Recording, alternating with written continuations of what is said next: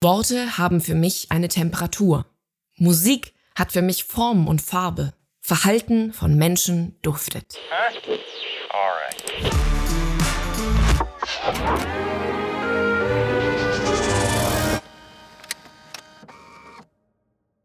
Schreib eine Sache auf, die niemand vom Team über dich weiß. Hieß eine der Challenges am ersten Abend der Planungstage von Central Arts.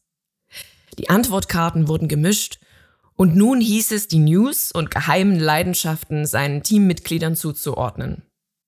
Auf einer Karte stand, ich rieche Düfte und höre Melodien über Menschen. Außerdem sind da Farben für bestimmte Jahre und Tage und ich sehe sich verändernde Formen beim Hören von Musik. Alle im Raum riefen einstimmig, das ist hundertprozentig Julia. Ich war überrascht. Natürlich hatten sie recht, nur bis dato hatte ich noch nie offen darüber geredet. Das Phänomen heißt Synästhesie. Es bedeutet, dass innerhalb der eigenen Wahrnehmung zwei oder mehrere Aspekte, die keinen direkten Zusammenhang haben, miteinander verknüpft werden. Man kann von einer Verflechtung von Sinnesmodalitäten sprechen, die Farbe, Temperatur, Musik und Räumlichkeiten einschließt. Worte haben für mich eine Temperatur. Musik hat für mich Form und Farbe. Verhalten von Menschen duftet. Für Termine und Events habe ich gewisse Farben, die sind einfach da. Und das nicht, weil die modernen Online-Kalender sie so designen. Ich fühle viel mehr Farben für Wochen, Lebensabschnitte, Seasons und Jahre.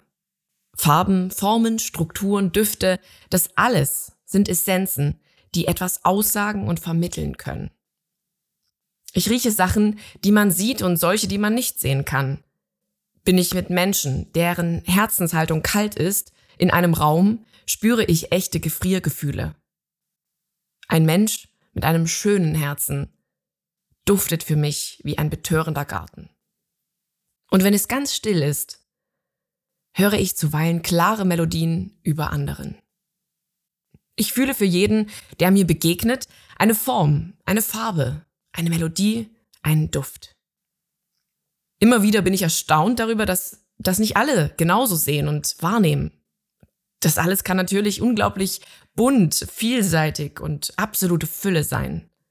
Es kann meinen Prozessor aber auch wortwörtlich heiß laufen lassen und anstrengend werden. Es gibt so vieles in unserer Zeit, dass wir verzweckt, eindimensional tun. Mich langweilen Dinge schnell, die nicht diese fünffältige Dimensionalität von Klang, Duft, Farbe, Berührung, Herzenshaltung und Geschmack haben.